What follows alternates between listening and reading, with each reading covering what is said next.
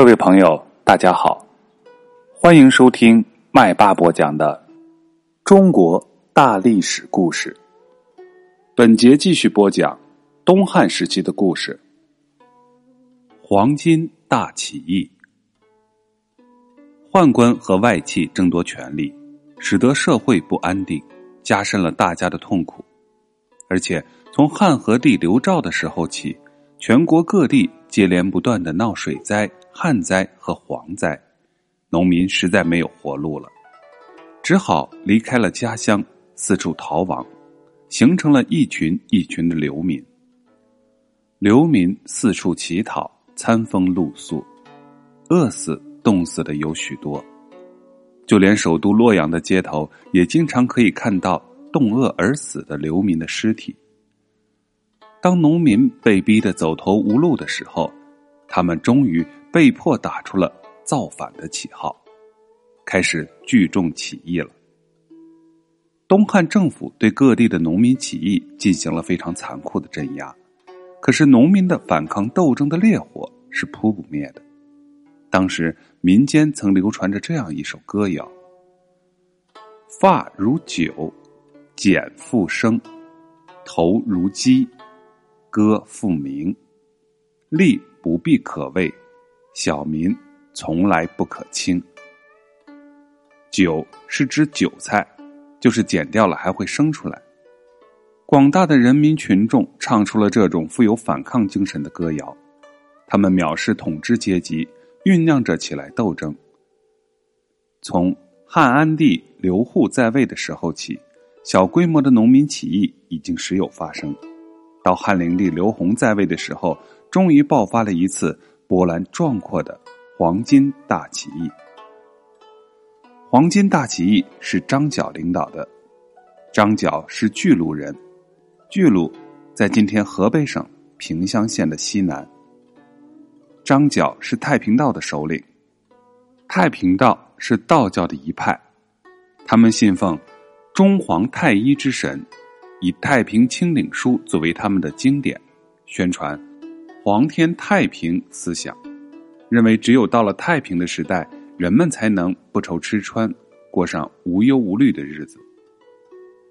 张角本人懂点医道，常常免费给农民治病，病治好了，他就劝人家参加太平道，而穷苦的农民为了摆脱眼前困苦的生活，则把张角看成是自己的救星，都纷纷信奉太平道。张角的信徒越来越多，在清、徐、幽、冀、荆、扬、兖、豫八州，也就是今天山东、河北、河南、湖北、湖南、江西、安徽、江苏一带，太平道的信徒很快就发展到了几十万人。张角派弟子去把信徒们组织起来，把八个州的信徒组织成为三十六方。大方一万多人，小方六七千人，每一方都指派一名首领去领导，叫做渠帅。三十六个渠帅都听张角统一的指挥。张角还制定了“苍天已死，黄天当立，岁在甲子，天下大吉”的十六字起义口号。苍天是指东汉，黄天是指起义军要创造的天下。甲子是年号，也就是当时汉灵帝中平元年，公元一百八十四年。他们预定在这一年的三月五日，八个州同时发动起义。张角还叫人在首都洛阳和地方州郡官府的门上用白土写上“甲子”二字，标明这些官府衙门到时候都将改变主人，借以鼓舞人心。张角手下最得力的弟子是大方渠帅之一的马元义，他经常到首都洛阳联系，传达张角的命令。张角叫他先把荆州、扬州两地的信徒几万人调到邺城，也就是今天河南省安阳市北边集中，作为起义军的主力，以便配合首都附近各州郡的起义军一同进攻洛阳。在预定的起义日期前一个月，济南的起义军中出了一个名叫唐周的叛徒，他写信给政府告密，起义的消息泄露了，东汉政府逮捕了马元义，在洛阳当众把他杀了。在洛阳受到牵连被害的有一千多人，起义者的鲜血染红了洛阳街头，东汉政府还下令搜捕张角。张角得知消息以后，连夜派人赶去通知各地的信徒，叫他们立即发动起义。叛徒的告密虽然打乱了起义的日程，使得起义军一下子就牺牲了一个重要的领袖和一千多名战士，但是并不能扑灭起义的烈火。各地的太平道信徒早就已经组织起来，都有了充分的准备。接到张角的命令以后。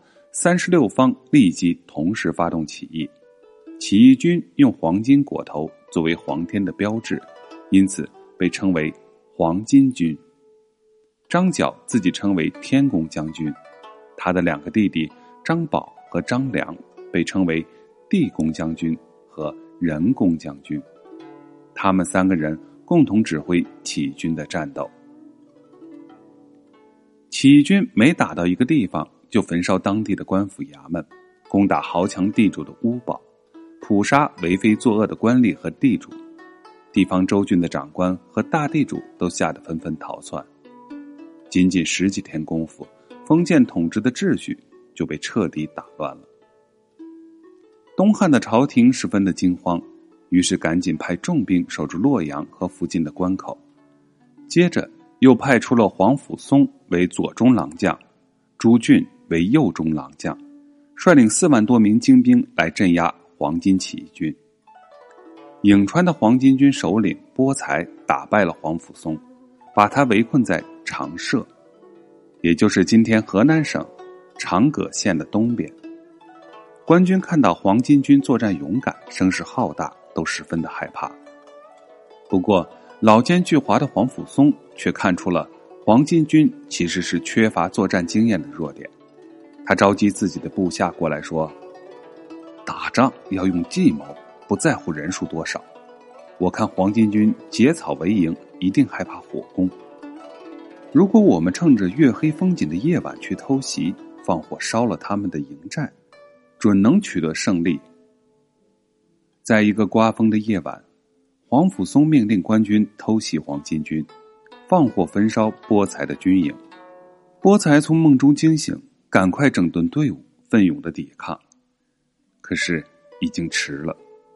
黄甫嵩、朱俊和骑兵都尉曹操率领官军包围了他们，趁乱砍杀了成千上万的黄巾军战士。汝南、陈国两地的黄巾军闻讯赶来救援，但是也被打败了。北方由张角兄弟亲自率领的黄巾军，则是打了胜仗。他们击败了官军中的北中郎将卢植和东中郎将董卓。汉灵帝赶快命令黄甫嵩从河南北上夹击黄巾军。张角派张良迎战黄甫嵩，两军在广宗地方大战。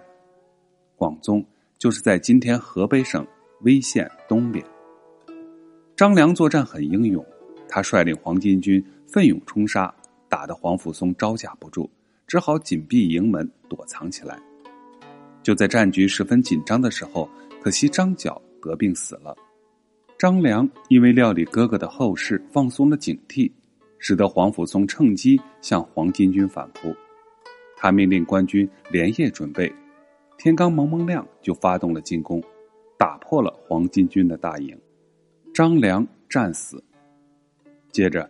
黄甫嵩又去进攻张宝率领的黄巾军，张宝势孤力单，在下曲阳战死。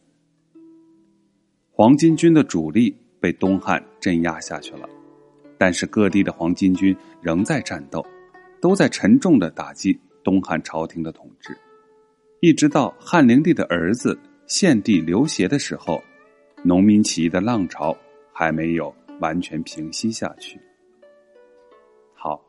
下一节我们就要讲洛阳遭劫。